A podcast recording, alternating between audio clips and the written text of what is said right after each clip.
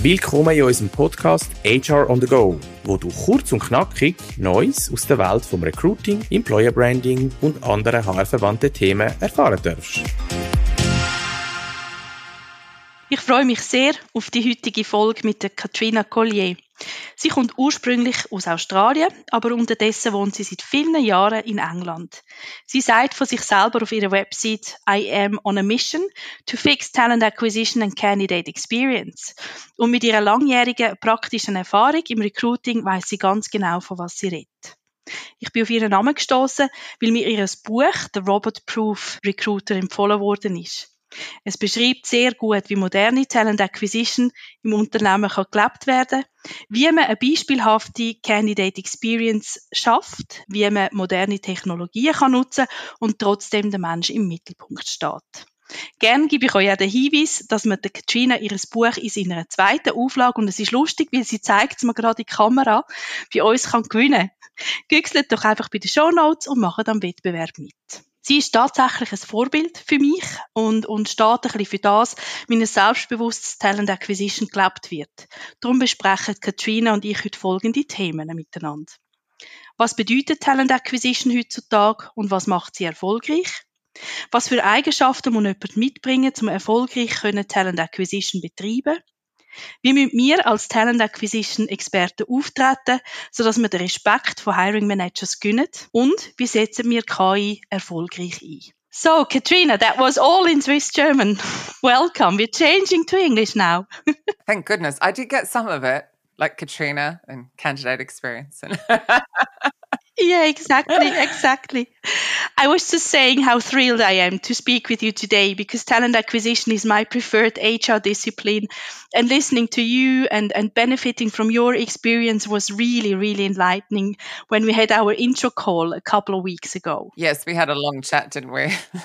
yeah, it was it was fantastic. It would have been worth recording already, I think. Could have done that. Exactly. And now, you know, giving our community the opportunity to benefit from your experience too, that's just wonderful. So thank you very much for joining us today. You're most welcome. Thanks for having me.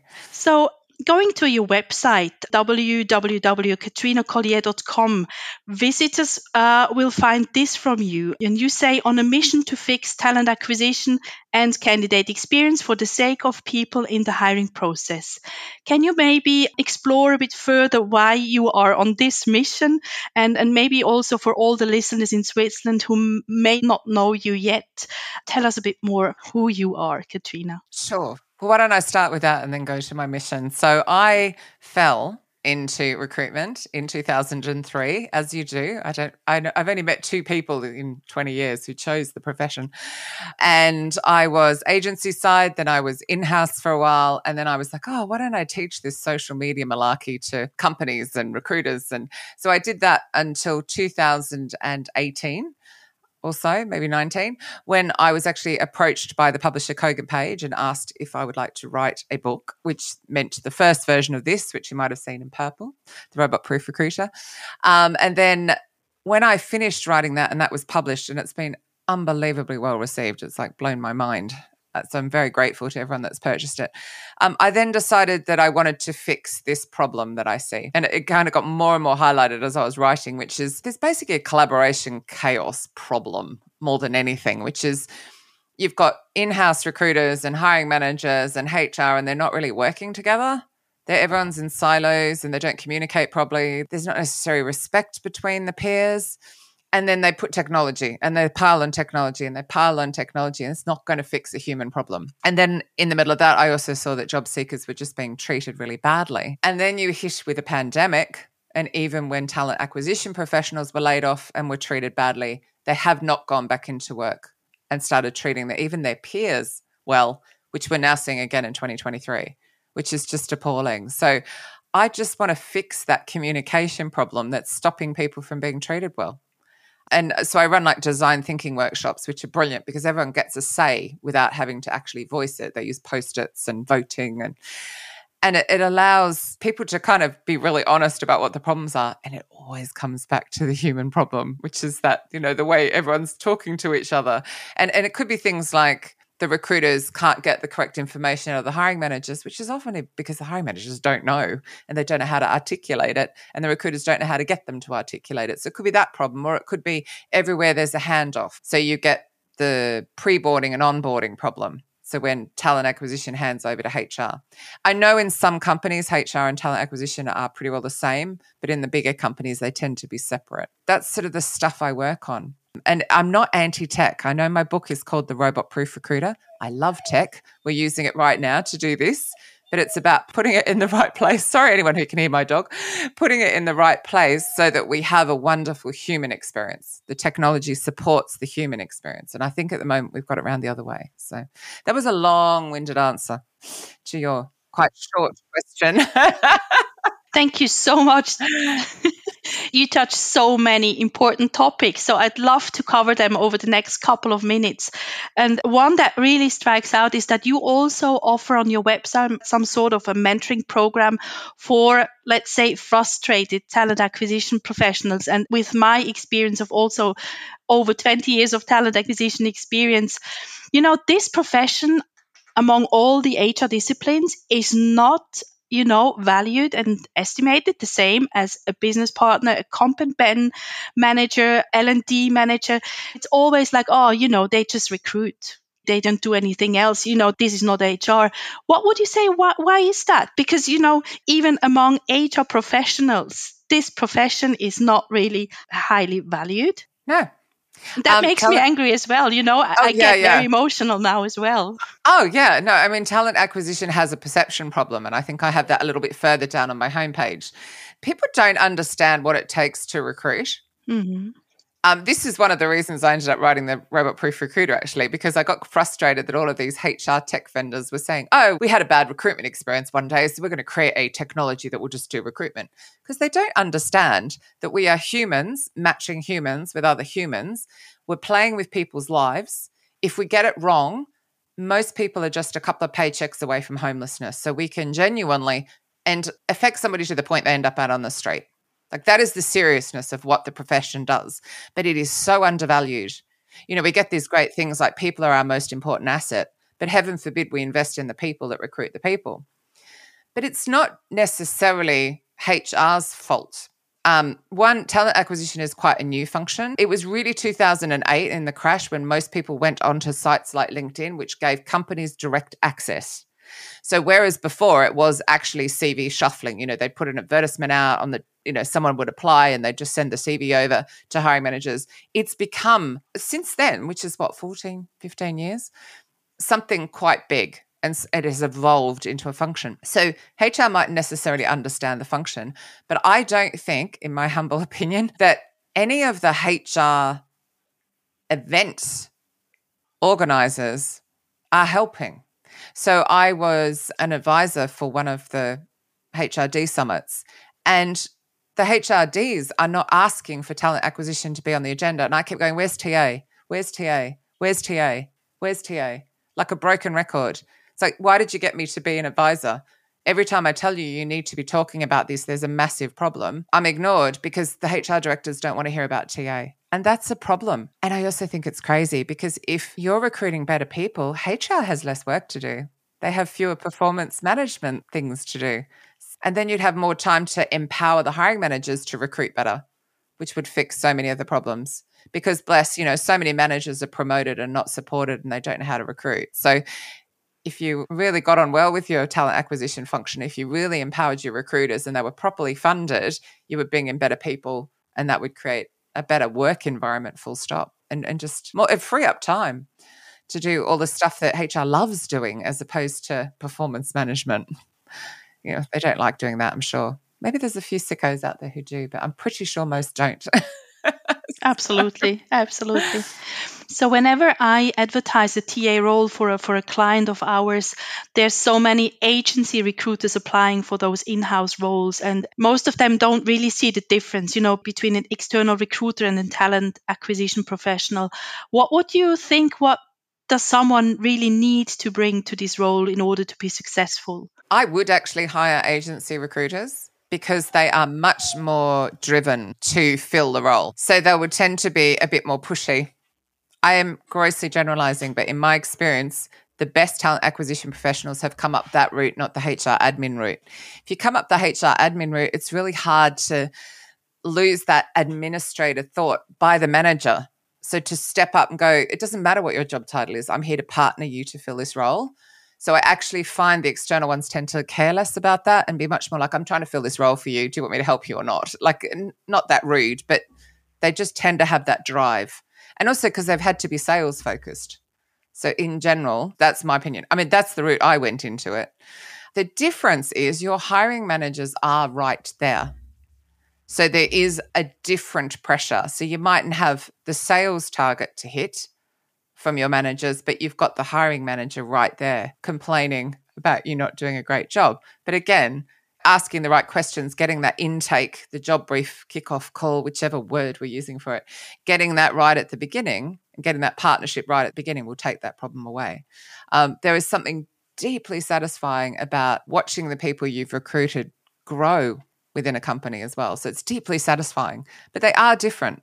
Um, and I think now as well, there's a lot more pressure on talent pipelines, knowing your market, market mapping, those sorts of things. So it's changed.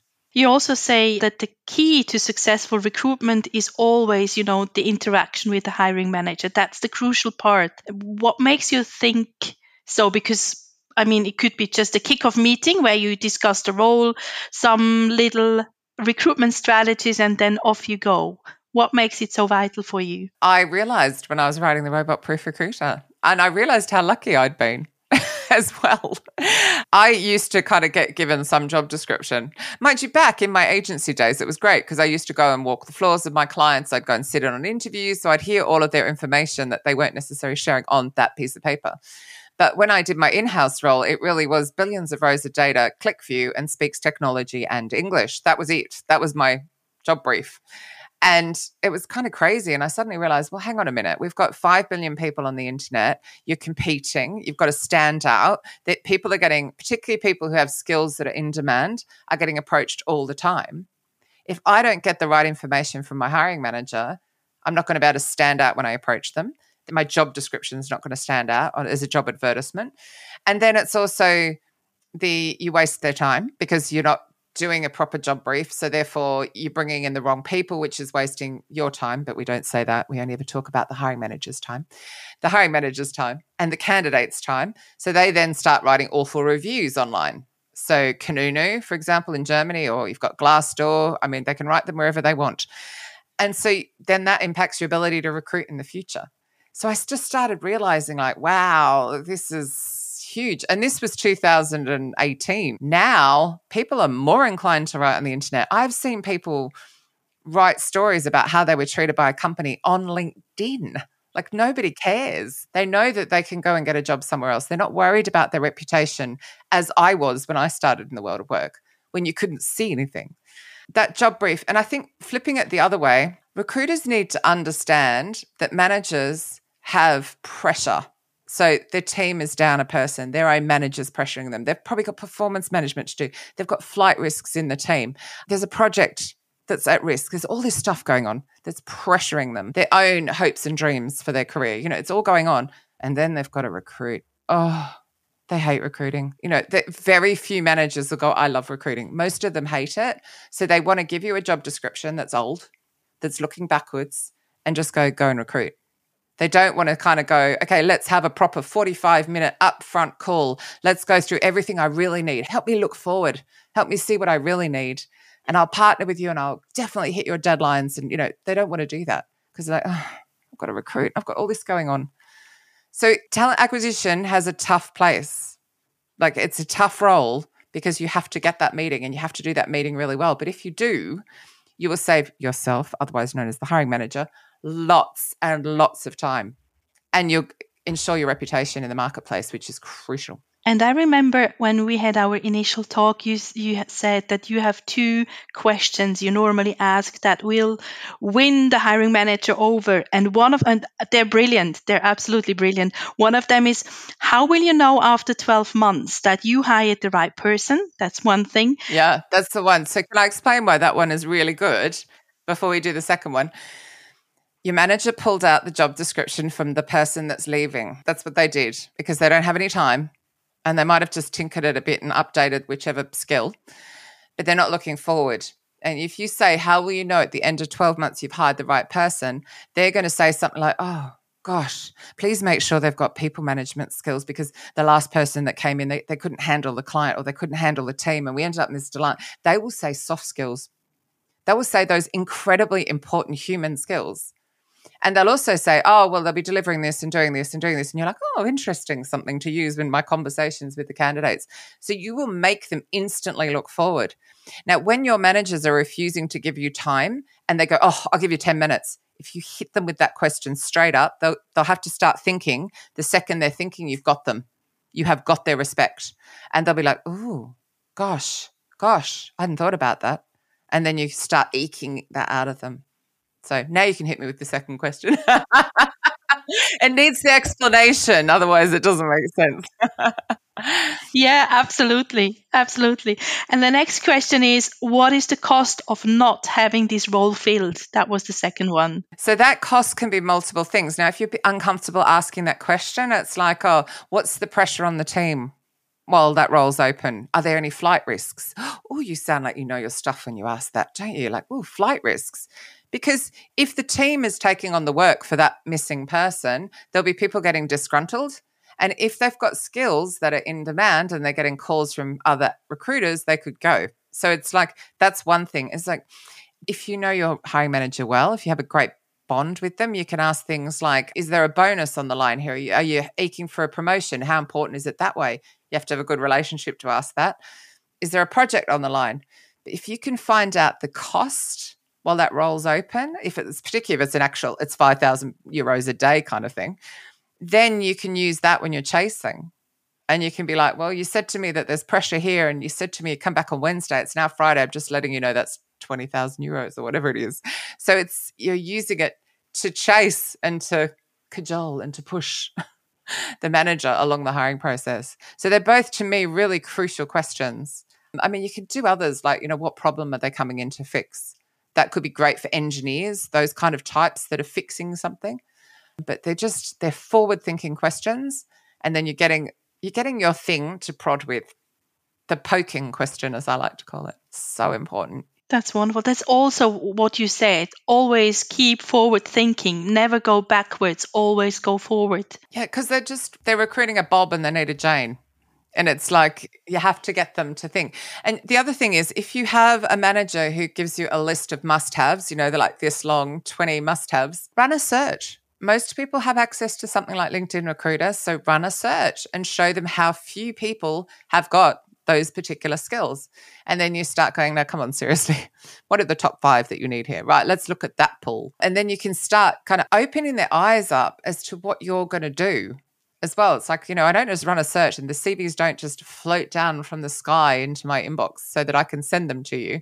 I have to actually go and proactively look for people as well. So let's get real here about what we need and help the managers. Show them what we do. Absolutely. And be self confident. This is something I always, or many times, I observe that there's such a lack of self confidence. People would not even dare to call the hiring managers. And it is so vital that it is a corporation and that you're a true sparring partner and not just an, a recruitment admin organizing interviews, right? That's what we really need to have to do. We need to improve our self confidence towards hiring managers. And it's it's so some of that comes from you. So as a TA professional, and it's like, look, I'm not here to waste the company's money. And if you're not going to give me the proper time up front, you're going to waste a lot of time interviewing, and that's costing the company money.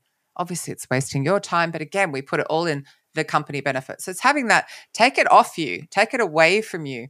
I wrote an article a few weeks ago about people having the imposter syndrome because their hiring managers are being so unrealistic that they're searching for something that doesn't exist and they end up getting down and depressed and kind of heading towards burnout. Well, that's crazy, right? So you start asking for that time up front.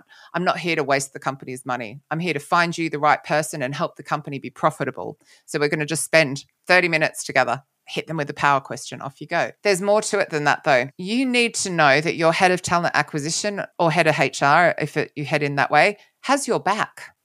Because if you have a manager that you are repeatedly asking to turn up for a job brief kickoff call and they don't turn up, the best thing to do is to close that job.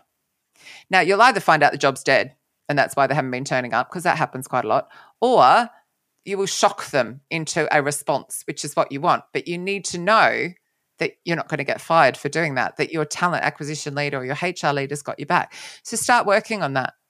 I'm trying to do my job here to say, and it's again, it's not about your pain, it's about the company's pain. We need this person in. I understand that it's for this kind of a project. I'm not getting any response for the manager. You know, there, there are only so many people in the market that do this role. I need to have a conversation with them, and they're not being respectful enough to give me that time so that I can help them. and it's that. If all of that you've got in that in place and you're still nervous, there is a TED talk about power posing by a woman called Amy Cuddy, which is C U D D Y. If you spend five minutes, even even two minutes in that big power pose, arms up or on your hips, even just like five minutes, you will go calm. Your cortisol will drop and your testosterone will rise, and then you will go onto a call and you'll be much more confident. Works for job seekers, everybody. It's, it's wonderful. I swear by it. That's great. Thanks so much. And another topic is, of course, artificial intelligence. I mean, it's taking over. Everybody's talking about it. And no, you and I, we, we talked about it as well last time.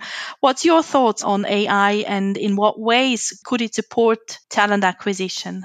This just reminds me of how I've always felt about everything. We have like a grand piano in front of us when it comes to all the technology available, and most of us play chopsticks you know, maybe Mary had a little lamb. Like none of us can necessarily play this incredible piano of technology. And this is the problem. So people are putting the technology in the wrong place. I wrote about in the Robot Proof Recruiter AI video tools that were biased. There's other sites that have had to appear to help job seekers get around these AI video tools that people are using to screen out when they're, they're doing bulk hiring, obviously. So I already had an issue with it. And then along comes something like ChatGPT. And what was really interesting was I had the incredible honor of speaking at We Are Developers. And Tim Berners Lee was the keynote. He created the internet and he got up and said what I had been thinking, which is ChatGPT and the, all of those don't ring fence your personal information. So when you take your intellectual property, which is the job description, and you put it into ChatGPT and say, make this look better, they're taking that knowledge and it's gone. It's gone. As an author, you can imagine I'm quite bothered by that as well because I don't want my intellectual property being handed out without any credit. So it's just gone. So it's like, know what the tools are doing. That said, we talked about MetaView, which I absolutely love, which will, on a call like this, do the notes, create them into a brilliant out uh, what are they called? Intake notes, or they'll do recruiter notes for interviewees. Brilliant. Absolutely brilliant. Use it for that. It's ring fenced. It's not going off onto the internet. Oh, the ether? I don't even know. Does ChatGPT, I guess it goes to the internet? Off. It's not being stolen from you. It's still staying. So when it's like that, so that you and I can talk without having to type, which is distracting for anyone who's got good hearing, and it means you're focused 100% in the moment, amazing. Use the tools then, but again that human first supporting role. It tends to be we've got it around the other way as these barriers to getting in. But I did laugh this morning. Someone uh, who I really respect in the HR tech field put a post out going, is, is, are they putting the words AI in front of everything at the moment? And it reminded me of when social recruiting started we now just recruit on social media. We don't think about it. It's just recruiting. But there, you know, I started when it was social recruiting, social media. We put social in front of everything. This is reminding me of that.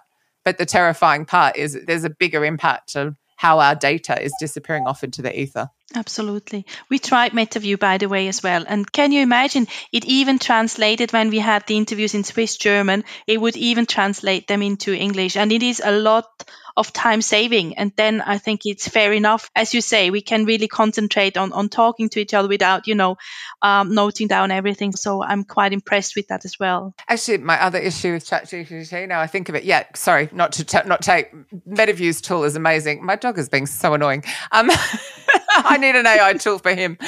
But the you you take the um, people are, are putting posts like they're posting on LinkedIn and stuff. It doesn't reflect well on you. ChatGPT creates vanilla. They're all the same. It's dead obvious. It's like there's no, where's your voice? Where's your personality? You know, people buy from people. And in this recruitment game, they're going to trust you. So be you. Don't use it to whitewash your voice, just to get rid of who you are. And I think that's the bit I also don't like about it. It's very formulaic and it's it's almost like the templates that created the low engagement response rates to InMails. It's the same. Again, big piano chopsticks. Absolutely. Thank you so much, Katrina. That's it already. I thank you really, really, really much from yeah it's been so so interesting um, speaking with you. And you know you bring so much sparkle and passion to to to this to this profession. And and it was really really wonderful listening to you and getting to know you. Und für euch alle wo gerne das Buch möchtet von der Katrina haben ich kann euch das wirklich ganz fest das Herz legen. Es hat ganz viel Insights, es hat viel wichtige Informationen, Zusammenhänge und ihr könnt fünf Exemplare davon gewinnen. Einfach zu unseren Show Notes gehen und am Wettbewerb teilnehmen. Thank you so much, Katrina. That was.